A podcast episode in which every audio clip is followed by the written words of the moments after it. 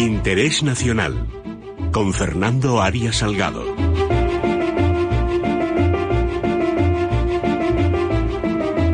Don Fernando Arias Salgado, querido amigo, ¿está usted tan escandalizado como yo con el tema de Gibraltar o no? Buenos días, don Luis, mucho más que usted.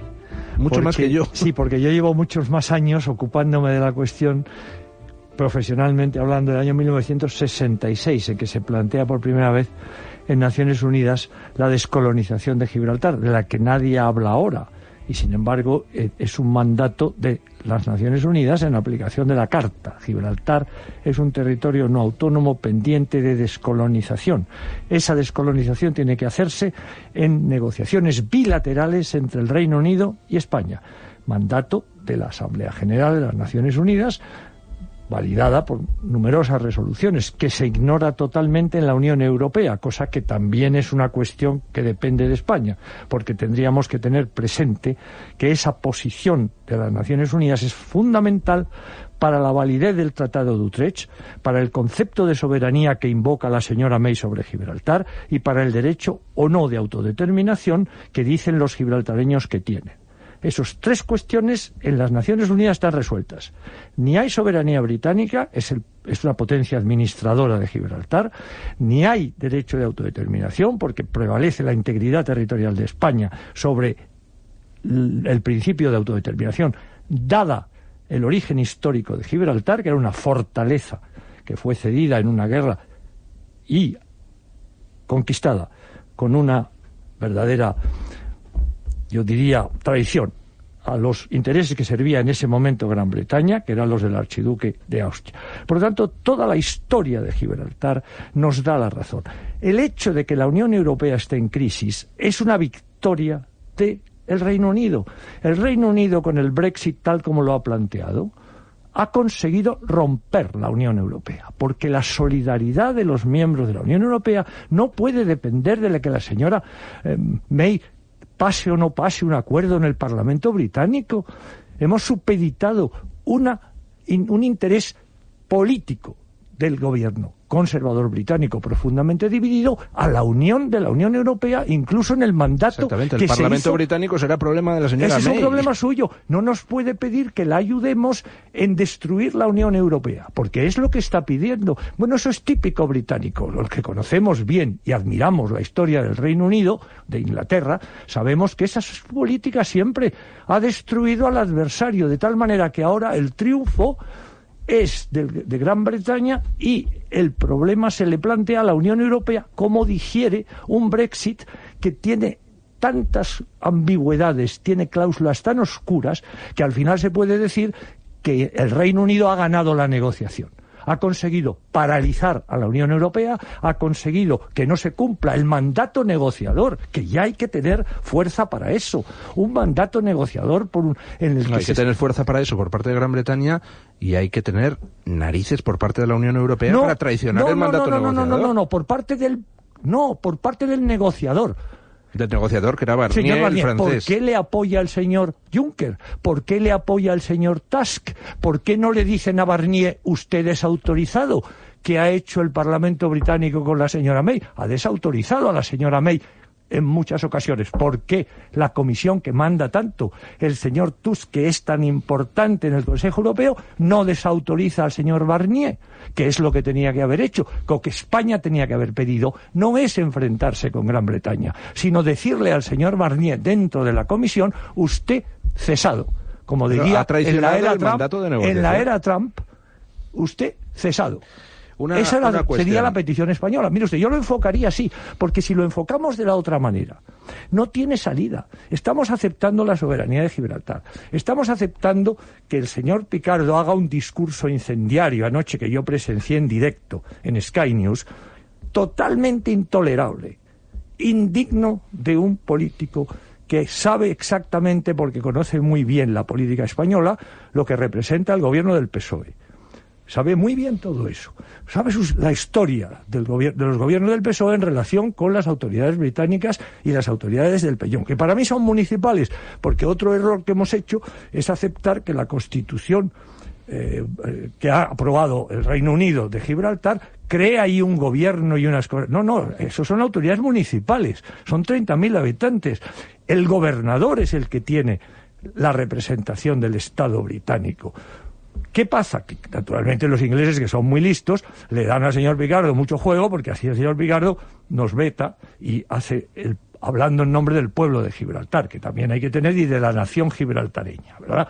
Claro, eso significa que tienen derecho a autodeterminación. Ya he dicho que eso está negado.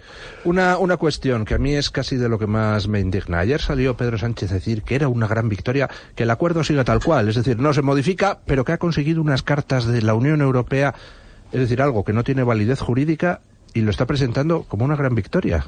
Don Luis, no tenemos en este momento tiempo en la radio, pero yo le traigo a usted, para que si pueden hacer uso de ellas, la correspondencia publicada en Gibraltar por el Gibraltar Chronicle del año 2006 de entre el señor Moratinos, ministro de Asuntos Exteriores de España, y el señor Stroh, sobre precisamente la descolonización de Gibraltar y el Estatuto de Gibraltar, que ellos dicen que es parte del Reino Unido. No es parte del Reino Unido.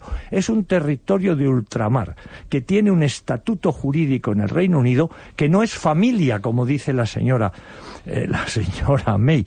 La familia británica incluye también las Bahamas, incluye también, en fin, ¿cuál, cuál qué, familia británica es la que vamos a negociar con ella? La familia británica no es un término técnico, es un término político lo que es es el, Estatuto de Overseas Territory. Gibraltar es un Overseas Territory. Es decir, una colonia. Una colonia un territorio dependiente de Gran Bretaña, que es una colonia en términos históricos.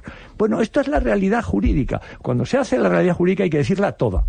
El Estatuto de Gibraltar no es parte del Reino Unido en ningún caso.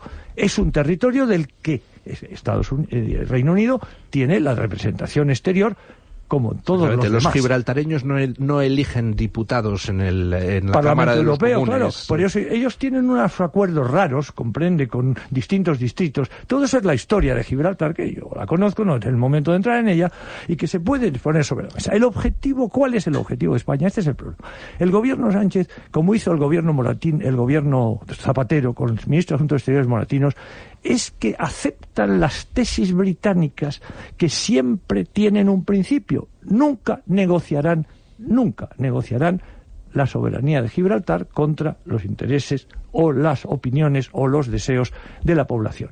Este es el problema. Y la población en este momento ya está claramente ya, con un protagonismo que es el que impide una negociación con Gran Bretaña. Cuando Gran Bretaña negocia, siempre lleva en la delegación a, los representantes de Gibraltar. Nos parece muy bien todo eso. Pero el que el representante del gobierno en Gibraltar es el gobernador, constitucionalmente. Por tanto, esas relaciones que tenemos y los alcaldes de la zona tienen con el señor Pigardo son perfectamente prescindibles porque nosotros tendremos que negociar siempre con el Reino Unido un estatuto nuevo de Gibraltar. Mire usted, para resumir, la cuestión de Gibraltar 1713-2018 consta de tres problemas fundamentales en estos momentos. El problema jurídico, que es la validez del Tratado de Utrecht y su cumplimiento o no, porque este es el tema. ¿Se cumple o no se cumple el Tratado de Utrecht? Es el único título que tiene Inglaterra para estar en Gibraltar. Segundo, geoestratégico Oiga, el eje de defensa, el eje de defensa es básico. Baleares, Estrecho, Canarias. No podemos tener una base que no controla España, que tiene capacidad nuclear, que tiene un acceso a un peñón donde, según la escala, según, según el momento actual, puede haber depositadas armas nucleares británicas, no lo sabemos, donde se funciona el sistema Echelon, que es un sistema de vigilancia mundial que comparte con los Estados Unidos de América. ¿no? Y la tercera es un problema socioeconómico que afecta a la población. Eso que decía el señor Iglesias muy bien. Hay que defender los intereses de los españoles en Gibraltar. Por supuesto, por supuesto. Pero mire usted qué bien los hemos defendido. Mire usted la renta per cápita de los gibraltareños y mire usted la renta per cápita de los habitantes del campo de Gibraltar. Y ya verá usted qué bien hemos defendido a los trabajadores. ¿Cómo se defiende a los trabajadores? Naturalmente se les defiende equiparando los estatutos jurídicos de ciudadanos de uno y otro lado. El señor Picardo dice que es ciudadano británico. Me parece perfecto. Hay ciudadanos británicos que viven en España, en Málaga y en muchos sitios y tienen su estatuto jurídico. ¿Por qué el estatuto jurídico del señor Picardo tiene que ser privilegiado respecto al estatuto del británico que vive en Málaga? ¿Por qué? Exactamente. Pues eso hay que ponerlo sobre la mesa en primer lugar y luego el tema fiscal, don Luis. El paraíso fiscal hay que acabar con él. ¿Qué pasa? Que España también, y digo España, ciertos sectores españoles tienen intereses en Gibraltar y protegen un estatuto que al final también beneficia a ciertos sectores de la economía española. Muchísimas gracias, don Fernando.